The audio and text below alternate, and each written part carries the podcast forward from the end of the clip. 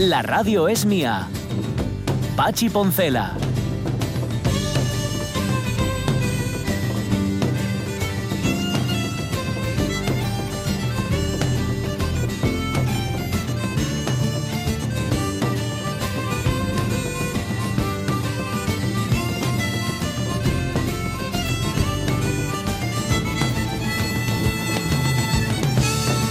Las 11 y 8 minutos de la mañana, la segunda hora de la radio es mía es diferente de la primera porque, claro, cambian los contenidos. No vamos a hacer lo mismo la segunda hora que en la primera. Eso sí, los que estamos al mando somos los mismos, con lo cual algo de la primera se va a colar en la segunda. Mm. una, cierta forma de contar las cosas, un cierto carácter, no lo sé, frívolo, posiblemente, nuestra forma de abordar los temas. Puede que sí, un poco retráctil, posiblemente, como la mandíbula de los cocodrilos. Tal vez también tenga, no sé, su, humor, su cierto humor, humor de mal gusto, chabacano, la mayor parte de, las veces. Pero mira, va a tener cosas interesantes también, así a lo tonto. Va a venir César Alonso, que va a estar contando abejas con nosotros y para nosotros, y contándonos las mm. cosas que las abejas saben hacer y hacen, así.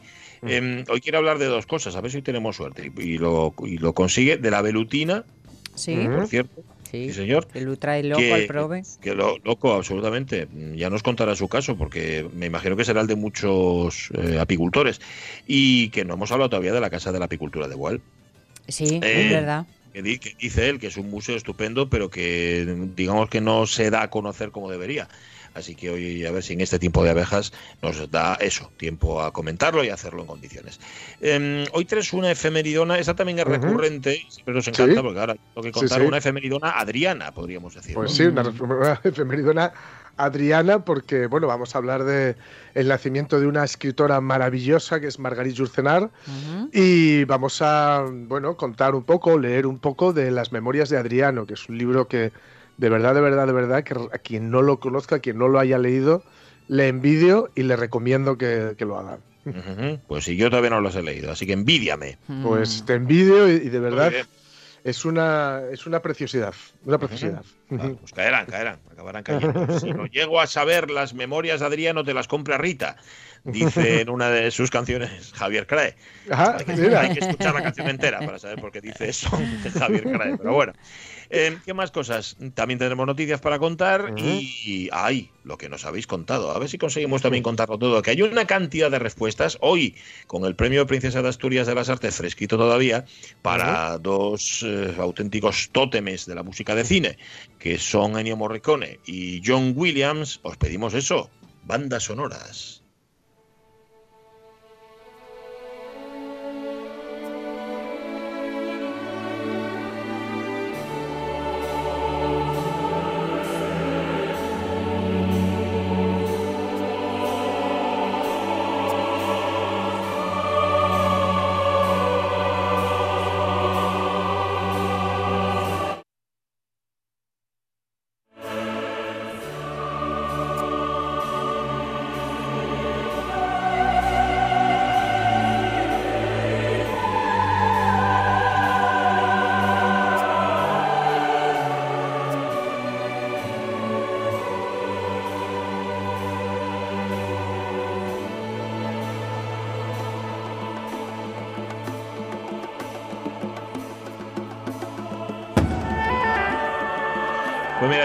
Tenía 16 años y mis hermanos ya trabajaban en la radio y a la radio en la que trabajaban llegó un single mm. que traía por la cara A el oboe de mm. Gabriel y por la cara B Vita Nostra que son dos números, evidentemente, de la banda sonora de la misión.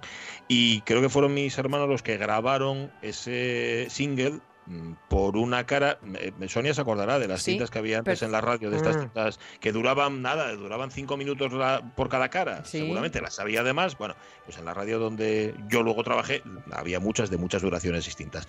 Me acuerdo que fundí literalmente aquella casete de escuchar el Vita Nostra y el Oboe de Gabriel Hmm. Eh, así en bucle de lo impresionado que me dejó en su momento esta banda sonora. Sirva como eximente para mis otros comentarios hechos, pero, pero que no, lo, o sea, no los excluyo, ¿eh? ni los elimino de mi currículum. Sencillamente, bueno, pues por, por explicar que lo, que lo que es bueno es bueno. A mí la banda sonora de la misión me parece, ¡buah!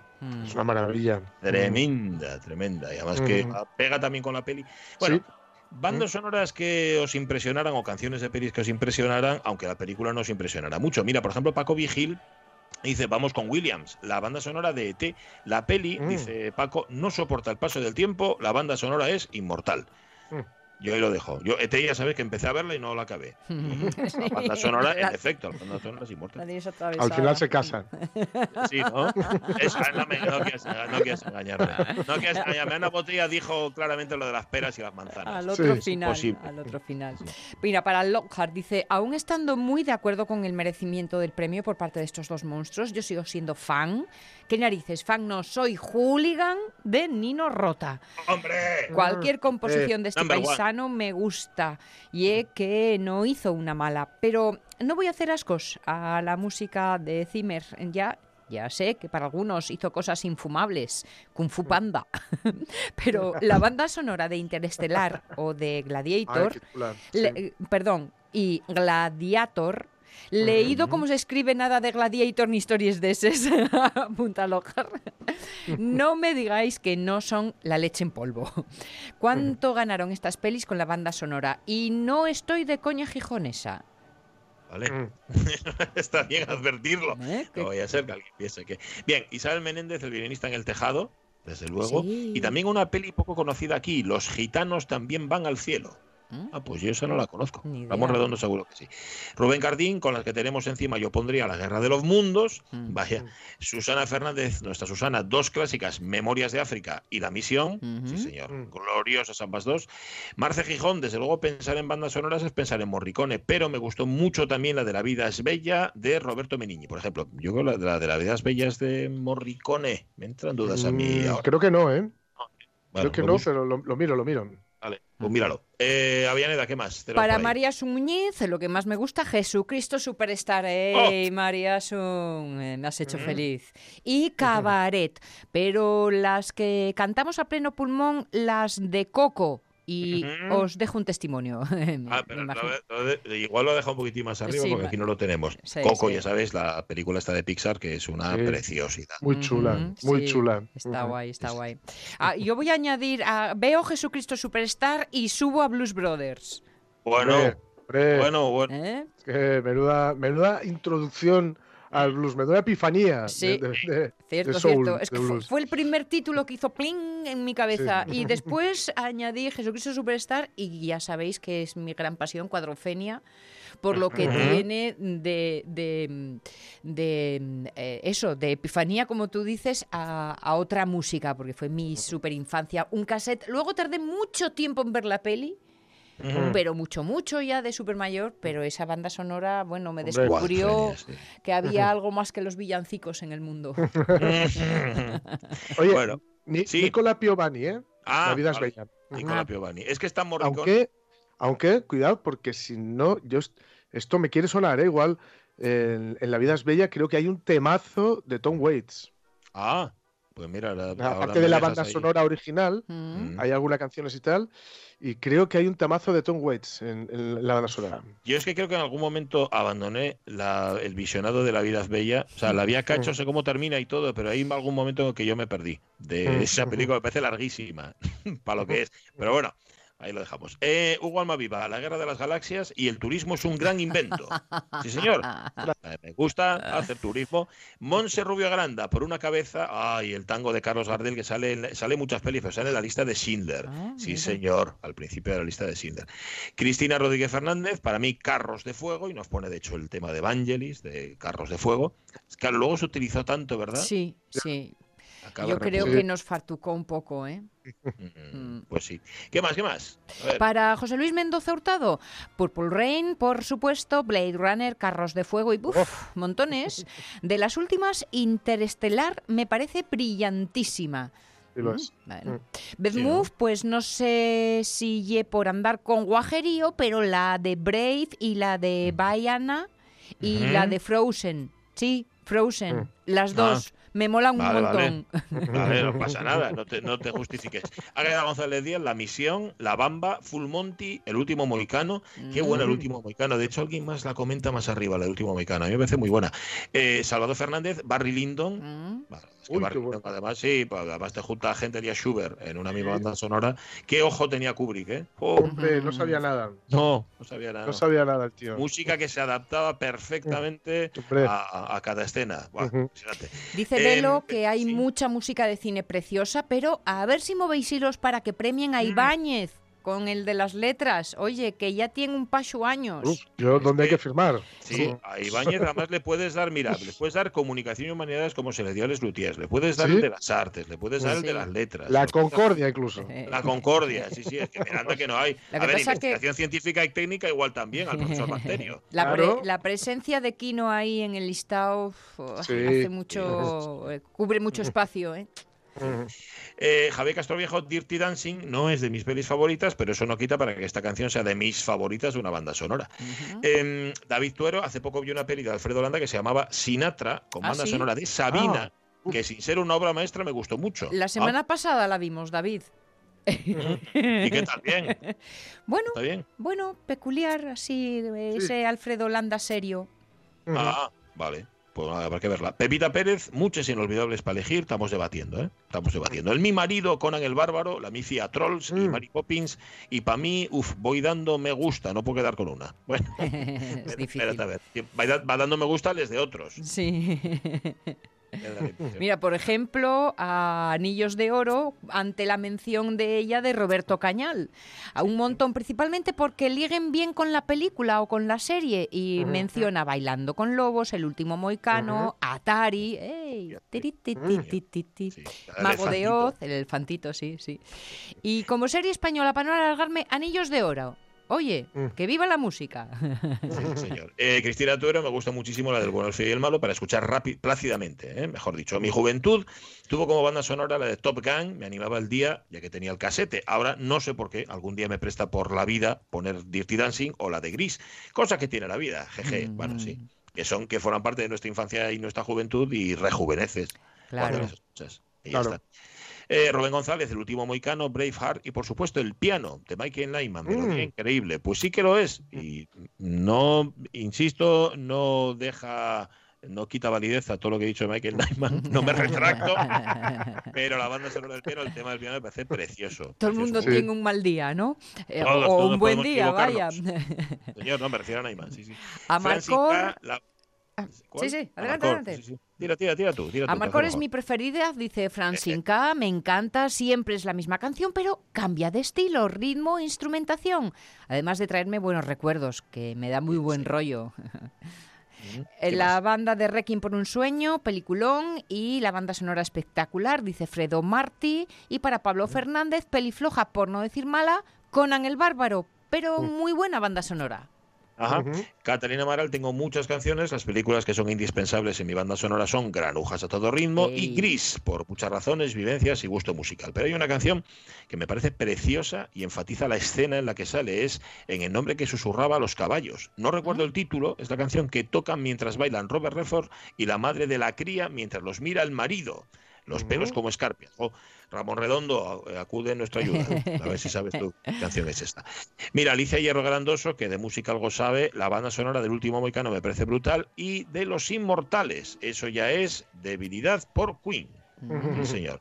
Esta de One Jolly Forever. La, versión, la versión de Lindísima Amapola ah, en Érase una vez en América mm. de Morricone, me encanta. señor, señor, es verdad. Blanca Pérez Soto me gustan muchas y variadas. El último mexicano, Dirtida sin Christoph Gang, Jesús que es superstar. Mm. casi todas. Em, me voy a agarrar, dice Silver BG, pasa compañero, al concejo BSO o canción que te gustó más de la propia película. Eh, y me ha venido inmediatamente a la mente este tema de Eric Clapton junto al gran Sting, la película Arma Letal 3. Canción Is Probably Me. Probably Me. Qué temazo. Qué guapo esa canción. Señor. I hate to say, I hate to say, it's probably me. Esa, esa. Se confirma, ¿eh? Se confirma. Esa es. Lorenzo eh, Linares, matar al ruiseñor. Perdón, perdón, pero que hacen una percusión con un cipo. Con un mechero ah. cipo. Con el cipo. Clac, mm. clac. Sí, muy chula. Qué guapi. Mataron Ruiseñor, dice Lorenzo Linares, y Los Siete Magníficos de Bernstein. Lawrence de Arabia, La Jungla de Asfalto, La Profecía de Goldsmith, de Spirit Fry Gill, Grill de Spire de Horner. Y por supuesto el Imperio contraataca de Williams. Ah, repartidino, Lorenzo. y si Suárez hace aquí, lo, apunta muy bien, Los pájaros de Alfred Hitchcock, que ya dijimos que no tiene música, pero sí que tiene banda sonora. La banda sonora que hizo Bernard Herrmann basándose en el sonido de los pájaros. Así que Isidro, apúntate un tanto. Cristina Hernández hace tiempo viendo una entrevista que le hacían a uno de los supervivientes de la tragedia de los Andes, quedé atrapada por la melodía que sonaba de fondo. La busqué por cielo y tierra y descubrí que era el tema principal de la película Bestias del Sur Salvaje. De verdad, no dejéis de buscarla. Creo que hace mucho que no escuchaba algo tan precioso. A por la Semana Gente, a dos días del 40 de mayo y en Alpargates y Orvallando, y lo que hay. Bestias del Sur Salvaje. Ah, pues esto lo tenemos que buscar. Sí. Eh, Ramón Redondo nos pone el enlace de RTV a la carta, donde viene ese documental que tú decías antes, Sonia, sobre Gira. Gira nunca fue serio, así se mm. llama. Y Manuel Paz, me gusta mucho el tema principal del cartero y Pablo Neruda. Me provoca inmediatamente y con enorme eficacia un cierto estado de melancolía muy acorde con la película. Eso es que está bien hecho. Sí, señor. Para Lucía Fernández, Los gritos del silencio, Memorias de mm. África, Pulp Fiction, El exorcista, León, El profesional, mm. todas me dejaron huella.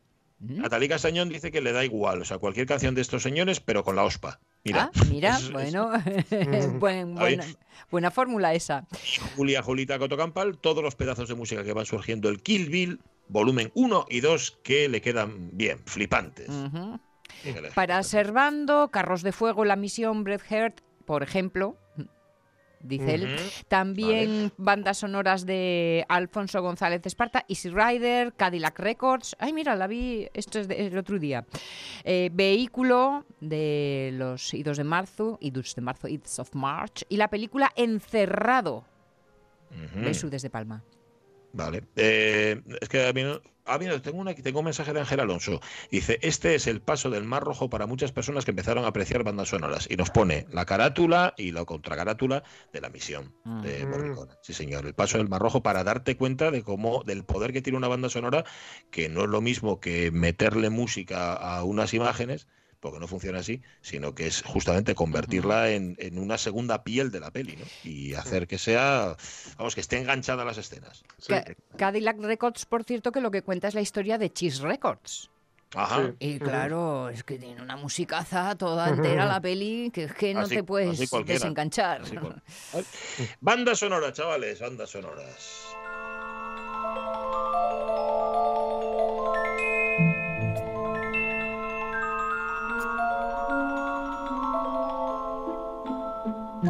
Este es el oportuno homenaje que John Williams rinde al Tchaikovsky del Cascanueces, pero vamos, que la banda sonora de Harry Potter a la vez. sí.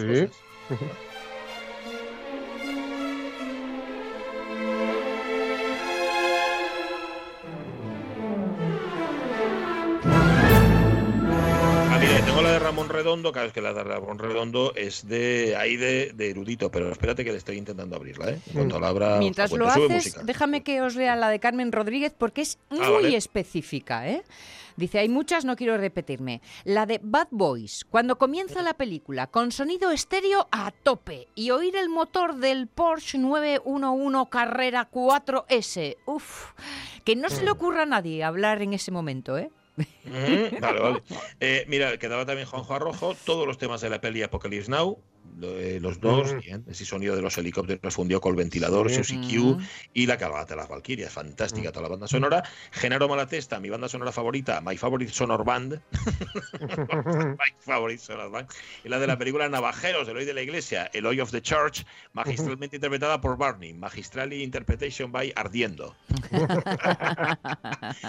y Ramón Redondo, mi gran debilidad es la compositora Rachel Portman, sí señor, la primera compositora en ganar un Oscar en el 86. Mm. Me enamoró con las normas de la Casa de la Sidra, no pude evitar reconocerla en Chocolate, Nunca me abandones y la leyenda de Bagger Bands. Mm. Las bandas sonoras, las buenas, se funden con la imagen y conforman un todo que no sería lo mismo de otra forma. No podemos imaginar películas como Tiburón, Star Wars o Superman sin la música de John Williams, Lo que el viento se llevó sin Max Steiner, Casablanca sin Hasta en Goodbye, Blade Runner o Carros de Fuego sin Vangelis, Taxi Driver o Psicosis y sus violines acuchilladores sin Bernard Herrmann, El último Moicano y Miguel del Trevín, sin El Padrino sin las notas de Nino Rota, Gladiator sin Hans Zimmer, El Puente sobre Río Kwai sin la marcha militar silbada, señor el coronel Boggy, Lones de Arabia sin Maurice La Pantera Rosa y todas sus secuelas sin Henry Mancini, Los Westerns de Leone, La Misión o Cinema Paradiso sin Morricone, El Paciente Inglés sin, sin Gabriel Yard o Memorias de África sin John Barry. Seguro que me dejo muchas, pero el de la música y Apache dice, yo soy un profano, qué bicho,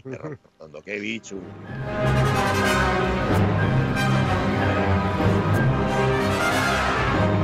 27, gracias, oyentes de la radio mía, le habéis puesto banda sonora a esta mañana y la habéis hecho un poco más luminosa. Vale, mm, enseguida nos vamos a las memorias de Adriano, un poquitín más adelante contaremos abejas, pero ahora toca noticias, ¿eh?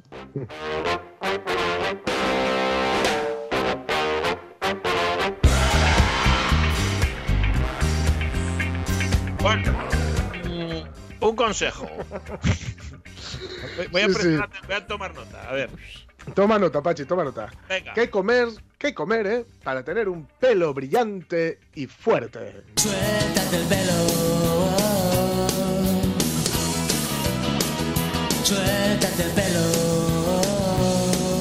Suéltate el pelo en ese favor baila conmigo. Eh, la, segunda vez que escuchamos hoy Hombres G, ¿puede ser? Sí, sí, sí. sí, no la puedo llevar la cuenta.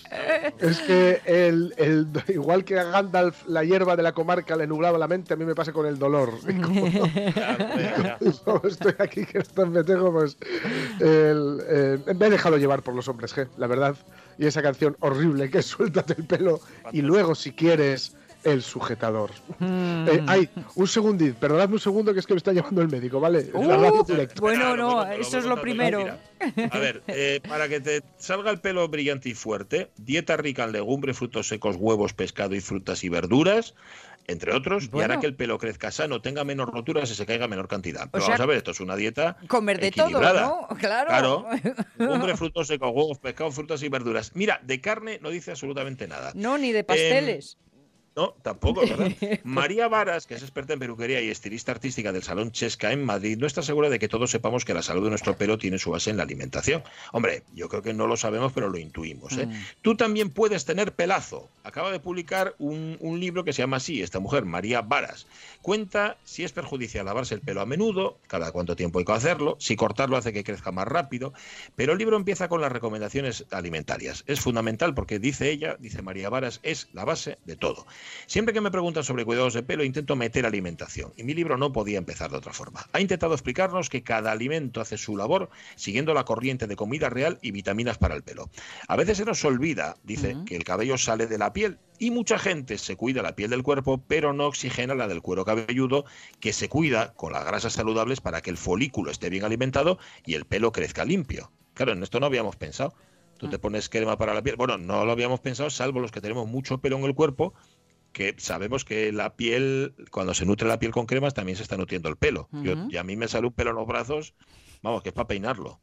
y de sano que lo ves, o sea, que lo ves brillar. ¿Sabes? Que, sin poner acondicionador ni nada. Em, alimentación basada en fruta y verdura, que aportará vitaminas y minerales. Rica también tiene que ser en antioxidantes sufrientes, que no sé lo que es esto, para evitar deficiencias. ¿Será suficientes? No sé, aquí ponen sufrientes, igual es el correcto. Buscaremos una proteína de calidad que garantice la síntesis de colágeno y la formación de tejido conectivo, además de hidratos de carbono de calidad y grasas de fuentes saludables para que nos aporte ácidos grasos esenciales. Claro, es que la grasa está bien, pero depende de dónde salga también, ¿no? Vale. Em, Verónica García Cuadrado, que es coach en salud y nutrición, explicó las bondades y vitaminas de algunos alimentos. Dice, el agua hidrata la raíz del cabello y si no se toma lo suficiente puede provocar la rotura y la caída del pelo. El huevo. A ver. María, María, Varas dice que ella lo come casi a diario, escaldado sobre tostada de aguacate o acompañado de verduras rehogadas en la comida. Bueno, está bien. Está bien. Eh, fruta que tenga vitamina C, naranja, piña, limón, fresas, fruta rica en, vitamina C, hidrata y fortalece los folículos del pelo. El pescado, igual que las espinacas, sirve para lubricar los folículos pilosos. Qué cosa, ¿eh? eh Suena cochinada, ¿eh? Sí. El pescado lubricando. Y en los, pescados todavía, pero lo de la espinaca lubricante es una cosa así un poco rarita, sí. Los frutos secos, eh, vitamina E, las mm. nueces, las avellanas o los cacahuetes no faltan en la dieta de María Varas porque favorecen la elastina, una proteína que mantiene el cabello flexible y evita que se rompa. y las legumbres, claro, tienen hierro eh, y es bueno para oxigenar la piel y el cuero cabelludo. Y el aguacate. El aguacate sabéis que es uno de estos elementos completos. Sí, un superalimento. Todo tiene vitamina C, K, B5, B6, E, ácido fólico, potasio y luego le pone puntos suspensivos porque no cabe todo. Bueno, la, verdad es que ahora está muy de moda esto que se llama la nutricosmética. Mm. Aunque en muchos casos lo que intentan hacer es ofrecernos las calidades o cualidades de los eh, alimentos en una cápsula, que es un poco como rizar el rizo, ¿no? Como complementos alimentarios, alimenticios. Bueno, pero que sí que lo de la nutricosmética que está muy de moda ahora y no me extraña entonces este tipo de artículos que mira, si por aquello del presumir nos llevan a comer más sano, bienvenidos sean. Pues mejor para lo que sea, pero hombre, a ver, una dieta basada y eso, en frutos secos, pescado, huevo, que bebas mucha agua, que tenga legumbres, que tenga aguacate, fundamental. Y luego, luego eh, soy de raza blanca, ¿vale? En julio, agosto, septiembre, pues me bronceo un poco, pero no mucho. En invierno soy de raza blanca, ¿vale? Mira la magia de mi melena. Mira la magia de mi Mira la magia de mi melena. Así que puedes ir luciéndolo en invierno, en verano, en todas las estaciones. Mira la magia de mi melena. Yo alguna vez dije eso, tengo recuerdos, hago recuerdos.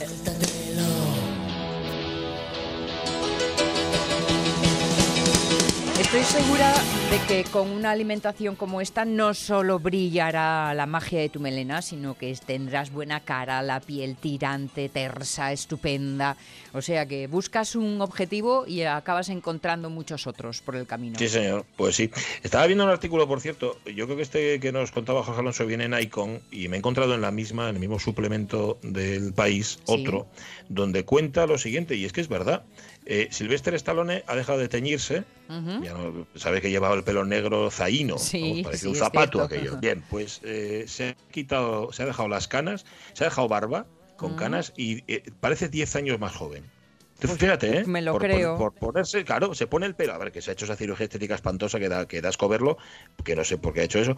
Ya tenía un solo gesto. ¿Estás hablando de mí? Estamos hablando, sí. sí. Estamos, estábamos hablando de Stallone. A raíz de esto que comentabas del, cabello, hay ah. un artículo en Icon donde se habla justamente sobre cómo Stallone, dejándose el pelo de su color, es decir, canoso, ha rejuvenecido. Sí. Parece 10 años más joven. Sí, sí, sí. Está mucho mejor. Mucho... Y qué pelazo tiene y qué sano. Este sí que toma legumbres. ¿Qué tal? ¿Qué tal ha el médico? ¿Estás bien? Eh, nada, me, van a. Eh, pues nada.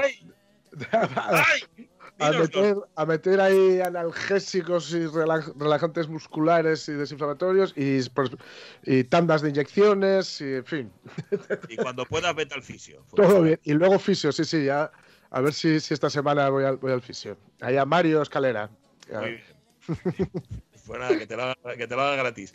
Eh, vale, ya, hemos contado lo del pelo en tu lugar. Mira, ahora vamos a contar lo del asunto este, a ver, lo, típico, ¿no? Esto que contaba Jorge Moreno, tú echa y cara, ¿no? Que era una cosa que decía su padre. Tú, si no te pillan, tú tira, tira. Dígame, doctor Hackenbuch, ¿cuáles son exactamente sus conocimientos médicos? Mm, ¿De medicina?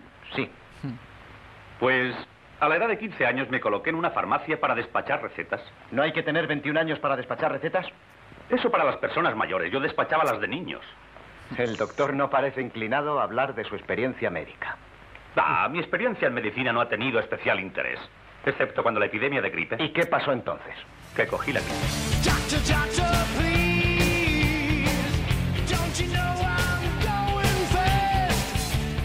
Era una especie de doctor Hackenbush, en efecto, este es un médico falso que se coló en un hospital, en el hospital de Martorell, y lo hizo además en plena pandemia del coronavirus. 21 años, pero con aspecto de tener al menos 10 más. Inscrito en un conocido portal de empleo como médico, nacido en Sabadell y vecino de Terrassa. Este suena al de Atrápame. GJO se coló en el Hospital San Joan de Deu de Martorell, en Barcelona, en plena pandemia de COVID-19. Se hizo pasar por médico y ahora, ahora duerme en la cárcel por firmar un certificado de defunción sin ser facultativo. La Fundación Hospital San Joan de Deu de Martorell ha decidido ejercer la acusación como parte perjudicada contra este falso médico que llegó a hacer una guardia completa de 12 horas el pasado 6 de abril en el hospital que ya es cosa que te pillen por firmar una defunción y no por atender una guardia. Pero bueno, Álvarez reconoce que el área de recursos humanos, cuando contrata personal sanitario, tarda varios días en revisar toda la documentación de médicos y de enfermeras. Eso sí, para certificar, acreditar la titulación, pero claro, en aquellos primeros días de abril estaba toda Cataluña, pues como toda España, ¿no? Con eh, centenares de personas a atender, a muchos mm. muertes, Claro, urgían los médicos. Todo el mundo buscaba médicos, admite el gerente, que explica que el chico aportó toda la documentación, eso sí, en fotocopias, que lo acreditaban como médico, aunque luego resultó que era una documentación falsificada. Alguna cosa debieron de sospechar en el hospital porque cuando revisaron la documentación y encontraron anomalías en una de las fotocopias, enseguida le llamaron por teléfono a casa en, en Terrassa, en Barcelona. Él cogió el teléfono y a partir de ahí estaba claro, lo habían pillado. No, él lo, colgó, o sea, lo que hizo fue cogerlo y decir, eh, oiga, es usted, pum, y directamente, en efecto. Ah, lo colgó, lo colgó. Claro, claro, y entonces ya dije, eh, tate, ese es. Eh, pues hombre, sí, mejor que haya sido por certificar una defunción que no por, ¿sabes?, diagnosticar una enfermedad, que esto sí que hubiera sido. Lo que está claro es que este tipo de 21 años empezó por las prácticas. Es decir, empezó por el final. Ahora lo único que le falta a este tipo es hacer la carrera. Ya está. Eh, resumiendo, es el caso más extraordinario que se me ha presentado de cabeza de adoquín. ¡Eh, doctor! ¡Doctor! ¿Eh? ¿Que se ha puesto usted el espejo al revés y se está viendo a sí mismo? ¡Ya lo sabía! ¡Ya lo sabía! lo veremos otro día, ¿eh? Mm, eh no, no, penséis eh, que no cualquiera puede certificar una defunción. Cuidado, tiene que ser un médico que lo diga, que tú luego piensas que está muerto y no, estaba tomando sí, sí. Yo, recuerdo una vez en una entrevista que el Gran Wyoming, que sabéis que es médico, y ejerció, bueno, ejerció muy poquito tiempo, pero ejerció y le preguntaron que qué tal se le daba la medicina, decía que muy bien, pero que no había ningún superviviente para contarlo. y, no, dio más explicaciones. Vale, eh, vale Margarit Jursenar, a veces se nos olvida que las memorias de Adriano no son memorias de Adriano, sino que las escribió esta mujer. No, están tan bien hechas que tal parecen. Tal parecen porque consigue hacer un retrato humano, psicológico e histórico del personaje, ¿no? Le sitúa muy bien le sitúa también, como conocemos, tenemos bastante información acerca de él, pues también retrata muy bien su personalidad. Y ya digo, talmente parece que realmente lo, escribió Adriano, porque incluso es bastante duro consigo mismo. ¿eh? No creáis que es una cosa complaciente. ¿eh? Bueno, ya nació en Bruselas, en Bélgica, eh, Marguerite Jusenar, una, bueno, a mí, yo admiro muchísimo a esta mujer y tiene libros eh, Opus Nigrum, El Rey debe morir, que bueno, ella solía eh, o, practicaba bastante esto, que sería el género histórico, pero mm, no tanto eh, centrado en el entretenimiento, que, es, maravilloso, sino más en, bueno... La reconstrucción, ¿no? Sí, y en conflictos bastante... Mm. que tenían bastante que ver muchas veces con la vida eh, moral e intelectual de, la época, ¿no? Y la verdad es que todo esto ah, lo, lo hacía muy importante, escribiendo como la muerte. Estas memorias de Adriano la escribe en 1951, es una obra maestra, insisto, contando en, bueno, pues en primera persona las vicisitudes, la vida, la muerte, los amores, las, eh, lo, que, los, los éxitos y los fracasos del emperador Adriano.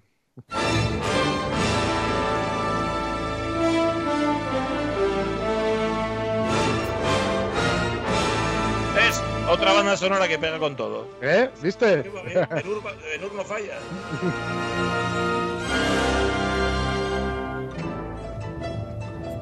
Eh, leo, leo pues las memorias de Adriano. He leído casi todo lo que han escrito nuestros historiadores, nuestros poetas y aún nuestros narradores. Aunque se acusen a estos últimos de frivolidad, quizá les debo más informaciones de las que pude recoger en las muy variadas situaciones de mi propia vida. La palabra escrita me enseñó a escuchar la voz humana, un poco como las grandes actitudes inmóviles, inmóviles de las estatuas me enseñaron a apreciar los gestos. En cambio, y posteriormente, la vida me aclaró los libros. Pero los escritores mienten, aun los más sinceros, los menos hábiles, carentes de palabras y frases capaces de encerrarla, retienen una imagen pobre y chata de la vida. Algunos, como Lucano, la cargan y abruman con una dignidad que no posee. Otros, como Petronio, la aligeran, la convierten en una pelota hueca que rebota, fácil de recibir y de lanzar en un universo sin peso. Los poetas nos transportan a un mundo más vasto o más hermoso, más ardiente o más dulce que el que nos ha sido dado, diferente de él y casi inhabitable en la práctica. Para estudiarla en toda su pureza, los filósofos hacen sufrir a la realidad casi las mismas transformaciones que el fuego o el mortero hacen sufrir a los cuerpos. Los historiadores proponen sistemas demasiado completos del pasado, series de causas y efecto harto exactas y claras como para que hayan sido alguna vez verdaderas. Reordenan esa dócil materia muerta y sé que a un Plutarco, sé que a, un, a Plutarco se le escapará siempre a Alejandro. Los narradores, los autores de fábulas milesias, hacen como los carniceros. Exponen en su tabanco pedacitos de carne que las moscas aprecian. Mucho me costaría vivir en un mundo sin libros, pero la realidad no está en ellos, puesto que no cabe entera. La historia oficial quiere que un emperador romano nazca en Roma, pero nació en Itálica. Más tarde habría de superponer muchas otras regiones del mundo a aquel país, aquel pequeño país pedregosa. La ficción tiene su lado bueno, prueba que las decisiones del espíritu y la voluntad primen sobre las circunstancias. El verdadero lugar de nacimiento es aquel donde por primera vez nos miramos con una mirada inteligente. Mm. Mis primeras patrias fueron los libros. La lectura de los poetas tuvo efectos todavía más trastornadores. No estoy seguro de que el descubrimiento del amor sea por fuerza más delicioso que el de la poesía. Más tarde preferí la lectura de Ennio, tan próximo a los orígenes sagrados de la raza, a la sapiente amargura de Lucrecio, a la generosa soltura de Homero antepuse la humilde parsimonia de Hesíodo. Gusté por sobre todo de los poetas más complicados y oscuros que someten mi pensamiento a una difícil gimnástica. Los más recientes o los más antiguos, aquellos que me abren caminos novísimos o aquellos que me ayudan a encontrar las huellas perdidas. Pero por aquel entonces armaba el arte de los versos lo que toca más de cerca de los sentidos. armaba, perdón, amaba en el arte de los versos lo que toca más de cerca los sentidos. El metal pulido de Horacio, la blanda carne de Ovidio. Escauro me desesperó al asegurarme que yo no pasaría nunca de ser un poeta mediocre. Me faltaba el don y la aplicación. Mucho tiempo que creí que se había engañado. Guardo en alguna parte, bajo llave, uno o dos capítulos de uno o dos volúmenes de versos amorosos, en su mayoría imitaciones de Catulo pero ahora me importa muy poco que mis producciones personales sean o no detestables. Siempre agradecí a Escauro que me hiciera estudiar el griego a temprana edad. Aún era niño cuando por primera vez probé de escribir con el estilo, los caracteres de ese alfabeto desconocido, y empezaba mi gran extrañamiento, mis grandes viajes y el sentimiento de una elección tan deliberada y tan involuntaria como el amor. Amé esa lengua por su flexibilidad de cuerpo bien adiestrado, su riqueza de vocabulario donde a cada palabra se siente el contacto directo y variado de las realidades, y porque todo lo que los griegos han dicho de mejor, lo han dicho en griego. Fin. Una maravilla este libro, donde veis que además hay mucho amor a la lectura. Adriano era efectivamente un, un emperador muy cultivado, a que le debemos el famoso muro de Adriano, por cierto, ahí para Escocia. un hombre que, Sí, un hombre que, bueno, eh, él sucedió a Trajano, si no recuerdo mal, y con él se llegó el imperio a su máxima expresión, pero él ya cesó las guerras de conquista y comenzó con, la, con lo que sería ya el acuartelamiento o el acantonamiento de, Roma, ¿no? del imperio romano, digamos, mantener un poco todo aquello que ya bastante difícil era eh, dominarlo, ¿no? En fin, ya digo, una maravilla este libro, y como tantas veces eh, cuando cuando hablamos de los clásicos, cuando hablamos de la historia antigua de Grecia, la historia antigua de Roma, eh, es una excusa para asomarse al alma humana. No eres un cobarde, pero tienes una grave enfermedad en el alma. Una enfermedad que te irá comiendo hasta que mueras. ¿Tú crees?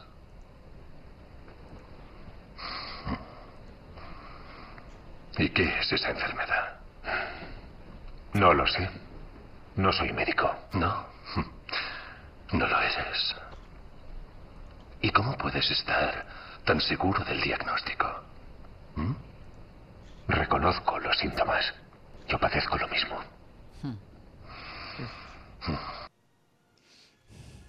Ahí están Lucio Moreno y Marco Antonio en la serie Roma, donde esa enfermedad que les iba carcomiendo el alma, ¿no? Y que tenía que ver pues con eh, la gloria, la vanidad, eh, mm. el lujo, porque estaban en Egipto en ese momento, ¿no? Entonces tenía que ver un poco con todo eso y con la y con perder la un poco lo que sería la esencia de, Roma, ¿no? Las, las, raíces romanas y convertirse en otra cosa, ¿no?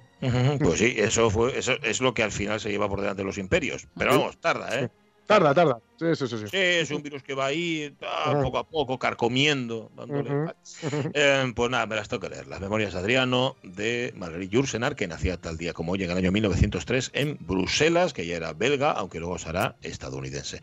Que decías otros libros suyos, eh, citabas. el Rey de Morir, Opus Nigrum, tiene bastantes por ahí, ah. muy, chulos. el Rey, de Morir no os vayáis a ninguna cosa extraña, que es también de la historia antigua, ¿eh? Es de la antigua Grecia. Tiene que ver con Teseo y bueno, es muy chulo. Yo lo tengo, lo tengo vinculado a un novio, que fue por el que leí historias de Adriano. ¿Y qué tal el novio? Bueno, bien, bien. Pues está, digo, bueno, 11 y 47 minutos de la mañana. No contemos novios, contemos abejas, por favor aunque pueda haber muchos novios tangas, eso, no hay que descartarlo. No es, que quiera tirarte de la lengua, Bellaneda. Ahí, ahí estás bien, ahí estás brillante. Ah, eh, hola, hola, ¿cómo estás, César Alonso? Muy buenos días. Hola, buenos días. Hola. Pues, eh, oye, que dices que, que la, esa enfermedad era un virus. Vamos a ver, cuando una enfermedad no se sabe lo que es, hay dos opciones, según los médicos. Una es, tienes un virus, o dos, tienes vértigo. Son dos cosas que, en, las cuales se puede condensar cualquier síntoma. Cuando da, no, tienes un virus, ah, aguanta un poco, si no vienes otra vez, no, eso es vértigo. pues igual, igual Roma tenía vértigo, sabe Dios. Que luego está, luego está lo del origen idiopático, que dices tú, eh, menudo origen este más, más contundente, ¿no? Y resulta que, lo que idea. Claro, que significa es que lo ignorito. Sí, sí, sí, sí. Había hay un, chiste de un viñetista gallego muy muy bueno, Luis Dávila, que le dice le dice el marido a la mujer, ves, me dice el médico que tengo hipocondria y tú diciendo que no tenía nada. pues, pues, anda que no, anda que no. Sí, la misma idea. Oye, eh, ¿qué te pasó qué te pasó con la verutina? que la estás pues padeciendo, ¿eh? Pues volviendo al principio que preguntas que qué tal, eh, un poco reventa hoy, porque bueno, estuvimos el fin de semana, pues como otros apicultores en otros momentos a lo largo del año, pues tuvimos que trasladar un, colmenar porque de, una zona baja de San Tirso de Abres, eh, porque ya la velutina eh, aprieta mucho, ahí se ponen delante de las colmenas, no dejan salir, las abejas tienen miedo, no salen, ah. la que sale se la cepillan y, bueno, pues este año se, se adelantó un poco el ciclo de la velutina en esta zona por lo menos y, nos tuvimos que marchar con ellas pues con todo el peso que conlleva porque eh, otros años nos daba tiempo a cosechar es decir quitamos esa caja que se pone encima el suplemento donde guardan la miel que se llama alza entonces quitamos eso y nos llevamos solo la, caja de abajo que bueno pesa pero pero no es tanto como llevar dos cajas.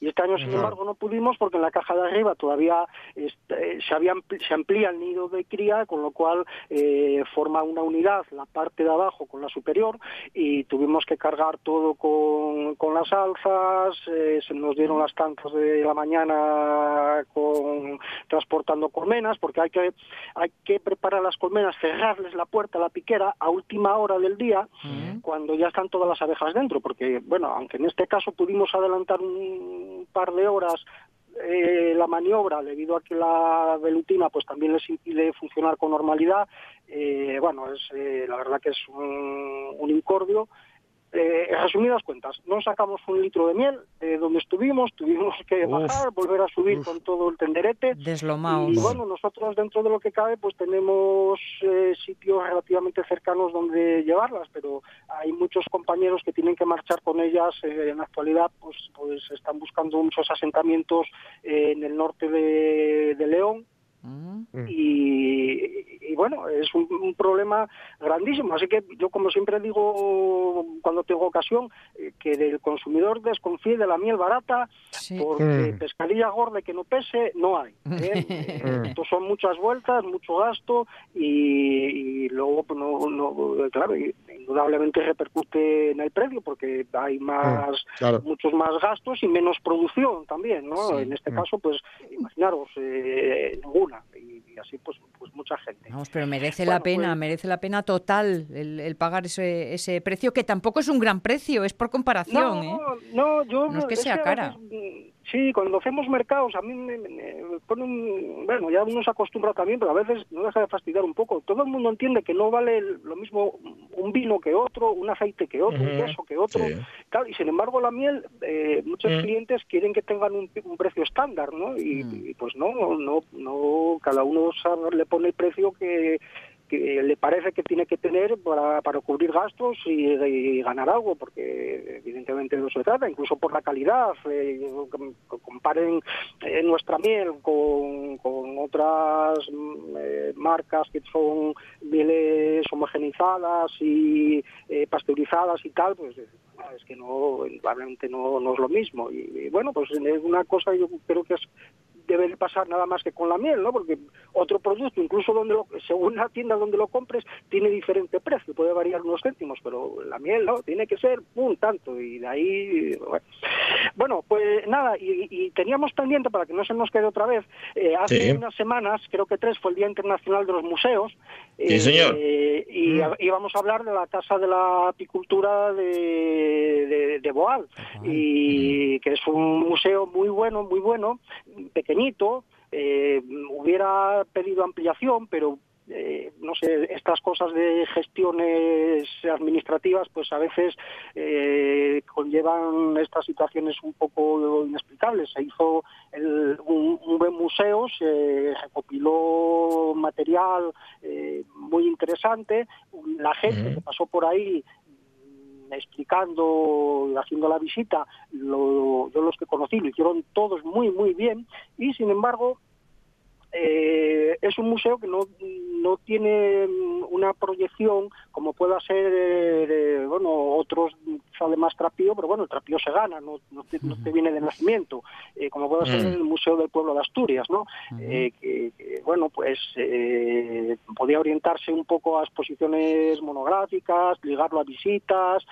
a visitas a colmenares quiero decir fomentarlo entre los colegios y bueno duerme un poco el sueño de los justos abre, eh, abre muy poco tiempo a lo largo del año, en temporada, unos horarios eh, también un poco insuficientes, pero eh, claro, no se impulsa probablemente pensando, bueno, es que viene poca gente, pero claro, es un mm. círculo vicioso, viene poca gente porque tampoco se, se impulsa, ¿no?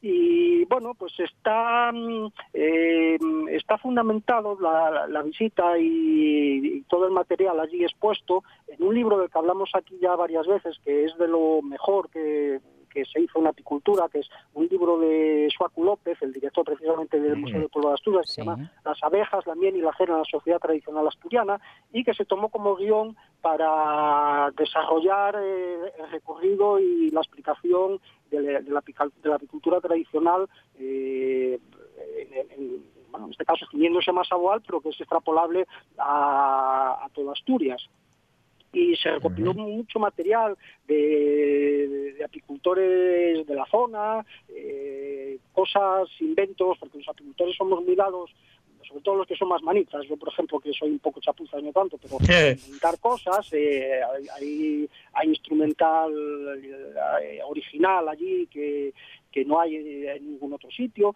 y bueno, la verdad es que es una pena que este sitio, que es absolutamente recomendable, aunque uno no tenga conocimiento ni pasión por las abejas, pero bueno, mm, allí se puede adquirir y en, cualquier caso se, se, puede entender porque es una visita no solo a un centro apícola sino a, un centro etnográfico pues que no tenga esa difusión que a mi juicio mm, le vendría muy bien. Sobre todo aprovechando el renombre y la vinculación que tiene Boal con, la miel. ¿Qué habría, habría mm. que hacer, eh, César, para solventar esa falta? Mm, yo, claro, eso son cosas... Es complicado. Eh, yo, yo, yo, yo veo las carencias, tampoco sé las soluciones, pero bueno, yo creo, a mí entender, de ciudadano, de visitante, que yo visité varias veces eh, la Casa de la Apicultura, pues bueno, que eh, creo que impulsarla un, poco en, el sentido de, fomentar ligarlo a, visitas a colmenares, a cursos de apicultura. Eh, Algo más de realidad y menos de vitrina. efectivamente, atraer, incluso atraer a, diferentes colectivos, estudiantes, profesionales de distintos tipos, eh, de distintas profesiones, eh, atraerlos allí, aunque aunque sea fuera del, del periodo de apertura del museo, mm. pero bueno, abrir el proceso para este tipo de, de visitas y yo creo que está que se hizo muy bien y, que poco a poco va decayendo por yo no creo que por falta de dinero, que poco dinero llevaría eh, para una administración atender y fomentar esto, sino pues por, por dejadez, ¿no? Bueno, está ahí, lo mm. abrimos cuando de verano y Semana Santa y, bueno, las cosas hay que hay que estar siempre encima de, de, ellas, fomentándolas, porque bueno, si no se quedan obsoletas, mal atendidas y un poco en el segundo, mm. segundo plano de mm. tiene que ser tiene que ser en, en eso con, con, esa vinculación que tiene con la miel pues tenía que estar mm. eh, en la cúspide de la pirámide eh, turística de, eh, del Consejo. pues sí. la, Casa de la Agricultura, que en efecto todos los museos y todas las casas y todos los centros que se abran, por favor, que los mantengan y que los difundan. Y este es uno de ellos. César, oye, hoy, conseguiste contar todo lo que querías contar, ¿no? Sí, sí, hoy... hoy, hoy Marches contento. casi marcho contento. Que viene, la semana que viene, alguna cosa que nos quede pendiente, de, ya ver, porque claro, se nos van acumulando temas, algunos ya los dejo, ah. lo que pasa pero bueno, ya, ya veremos. Y nada, ya con el vértigo y, nada, y, a ver el... no, todavía sé bien que Pachi va a intentar sacar algo del, del, novio de, de, Sonia Avellaneda. Va a estar todavía... Uy, quédanos una hora todavía. Ah, que me conoces. Este que ahora, un abrazo. Oye, tu novio sería un poco zángano y tal. un abrazo, César, cuídate. Un abrazo. Ah, un abrazo para todos. Mira que si tengo que confesar...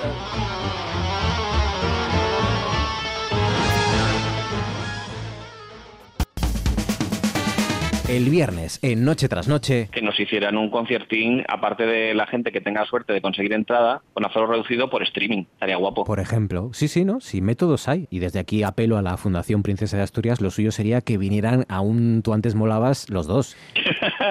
Hombre. ¿Eh? Decirle, eh, escoger tres, tres pelis que os molen. no valen vuestras. Me conformaría con verlos aquí. No olvidemos que Ennio Morricone tiene 92 años y John Williams 80 Puede formar una banda que se llame Grupo de Riesgo. Porque ya saben, las noches en Asturias son de RPA.